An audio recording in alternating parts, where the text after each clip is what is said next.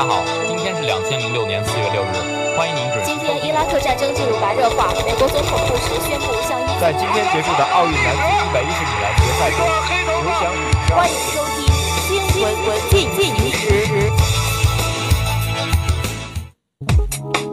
关注新闻热点，把握实时动态。欢迎收听二零一六年十二月二十一日的新闻进行时。今天是冬至，祝大家节日快乐。今天节目的主要内容有：新闻快报，外交部希望诺贝尔和平奖真的有利于促进世界和平。土耳其加紧应对俄大使遇刺事件，逮捕多名嫌犯。专家雾霾携病菌现象存在，但不会引起特定疾病。美国宣布就乌克兰问题扩大对俄罗斯制裁。评论员文章：人民日报评论员更好发挥改革牵引作用。评论员文章：人民日报评论员坚定不移推进供给侧结构性改革。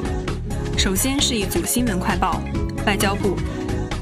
希望诺贝尔和平奖真的有利于促进世界和平。新华社北京十二月二十日电，外交部发言人华春莹二十日表示，希望诺贝尔和平奖真的有利于促进世界和平与发展事业。华春莹表示，二零一零年诺贝尔和平奖颁授及同该奖有关的事件是中挪关系恶化的根源。根据诺贝尔先生的遗愿，诺贝尔和平奖应该授予为促进民族和睦、增进各国友谊、推动裁军以及为召开和宣传和平会议而努力的人。过去，有些人为达到政治目的，把诺贝尔和平奖错误的的授予了从事分裂中国、破坏民族团结的人和煽动颠覆中国国家政权的犯罪分子。这不仅违背了诺贝尔先生的遗愿和诺贝尔和平奖的宗旨，更是对中国内政的粗暴干涉。中方对此明确坚决反对，这一立场不会改变。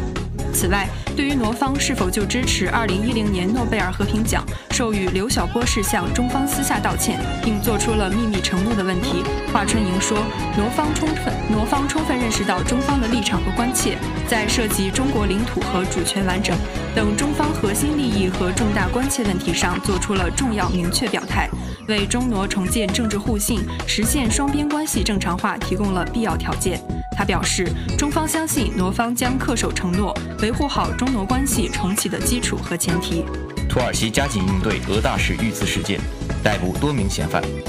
中新社北京十二月二十日电，安卡拉消息，土耳其官方二十日加紧对俄罗斯驻土大使卡尔洛夫遇刺事件，并代表多名并逮捕多名嫌犯。事件的进一步调查仍在进行中。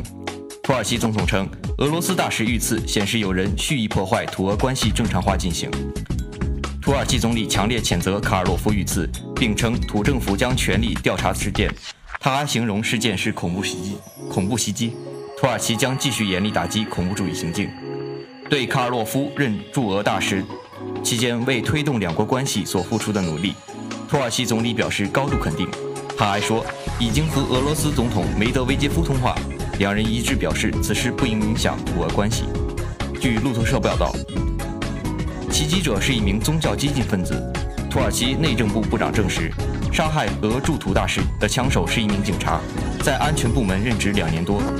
另据俄罗斯卫星新闻网消息，土耳其外长紧急取消了二十一日访问乌克兰的行程，全力应对卡尔洛夫遇刺事件。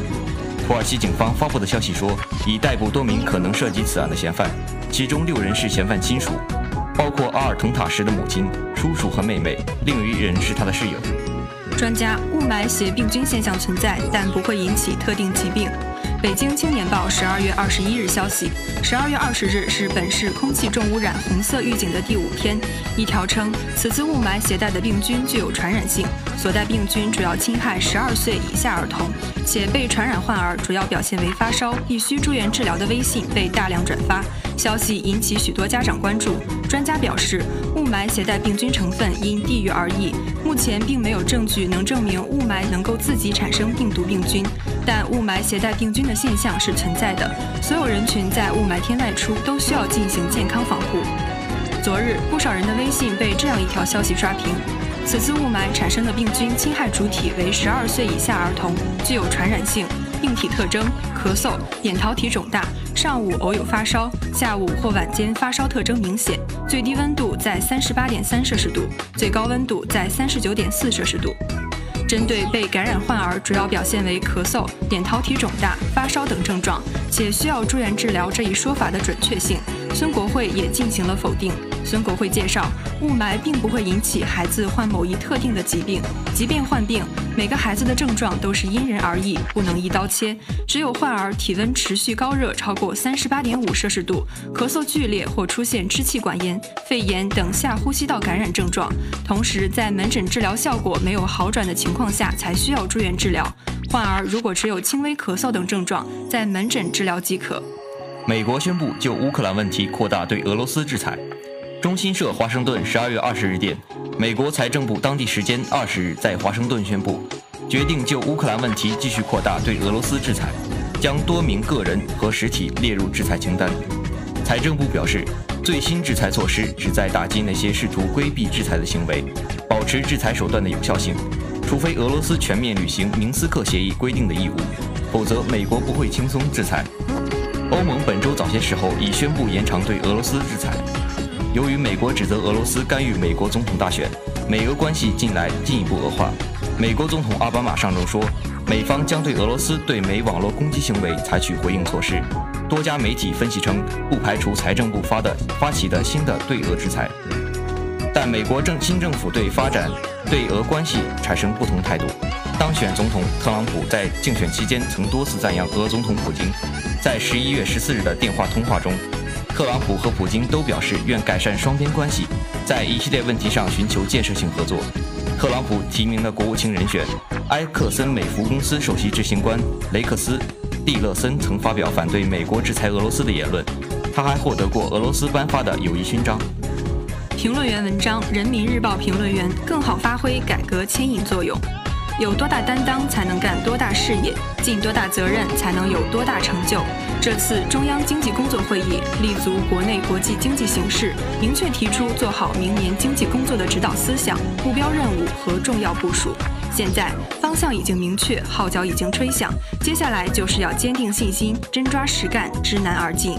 把把会议精神转化为务实行动，推动经济工作迈上新台阶。坚定信心，真抓实干，知难而进。首先要解决怎么看的认识论问题。综合分析，可以得出一个基本判断：尽管困难和不利因素很多，我国发展仍处于可以大有作为的重要战略机遇区。从国内看，我国经济积累的矛盾和风险很多，必须爬过坎。但经济发展潜力巨大，发展势头可以长期保持。从国际看，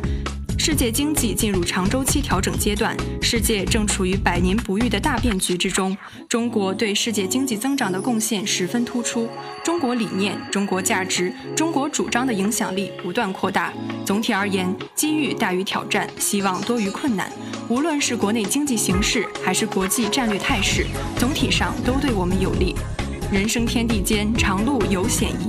在我们这样一个拥有十三亿多人口的大国，实现两个一百年的奋斗目标，绝不会一帆风顺。在前进的道路上，越是面对诸多矛盾叠加、各种风险、各种风险隐患交汇的挑战，就越是要保持战略定力，坚持中国特色社会主义道路不动摇，坚持以人民为中心的发展思想不动摇。在推动发展中不断提高人民生活水平，努力扩大中等收入群体，让人民群众有更多获得感，更好体现和发挥我们的制度优势。坚定信心，真抓实干，知难而进，也要解决怎么办的方法论问题。这次会议对明年经济工作提出了总的要求：一方面要坚持问题导向、底线思维，制定政策要充分估计最坏的可能性，同时通过工作确保不出现最坏的打算情况。坚持坚守住金融风险、社会民生、生态环境等底线，做到做事有度、处事有方。另一方面，要善于发挥自身优势。我们有党的坚持领导和制度优势，有宏观调控的充足工具，有巨大的市场空间和发展潜能。这些优势利用足好，用足用好，我们就能闯关夺爱，一路向前。空谈误国，实干兴邦。习近平总书记多次强调这句话。各级领导干部要把落实党中央经济决策部署作为政治责任，党中央制定的方针政策必须执行，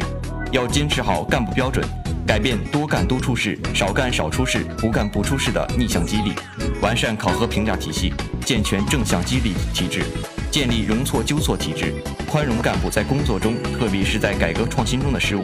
真正把勇于改革、敢于担当的干部提拔起来，形成能者上、庸者下、劣者汰的从政环境。我国正处于改革开放的关键阶段，面对错综复杂的形势和艰巨繁重的任务，面对新情况、新任务、新要求，我们要更加紧密地团结在以习近平同志为核心的党中央周围，坚定信心，真抓实干，知难而进，朝着我们的奋斗目标不断前进。评论员文章：人民日报评论员坚定不移推进供给侧结构性改革。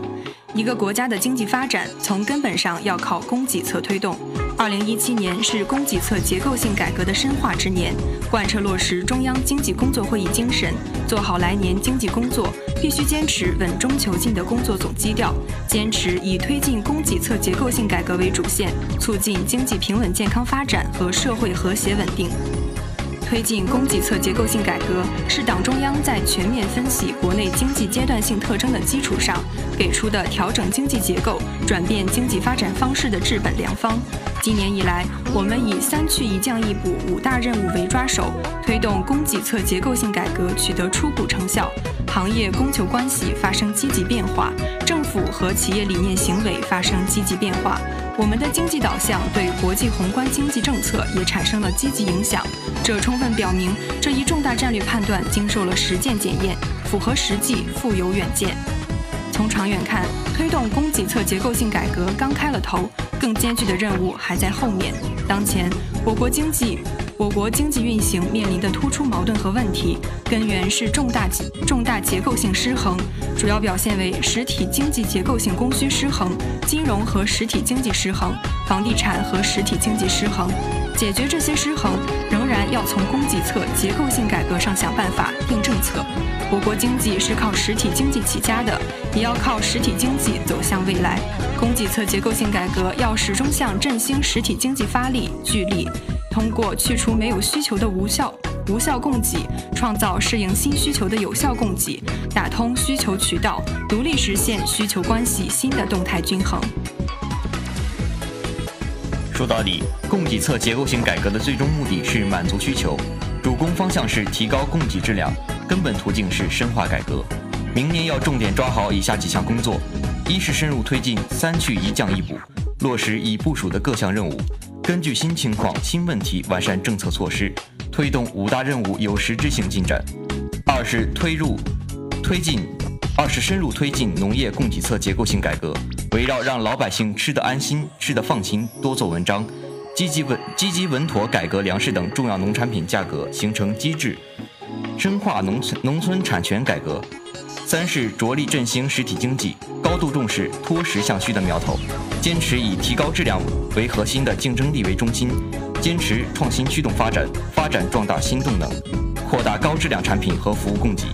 四是促进房地产市场平稳健康发展，加快研究建立符合国情、适应市场规律的基础性制度和长效机制，防止出现大起大落。同时，扎实推进以人为核心的新型城镇化。继续落实实施京津冀协同发展、长江经济带发展、一带一路建设三大战略，这也是供给侧结构性改革的重要内容。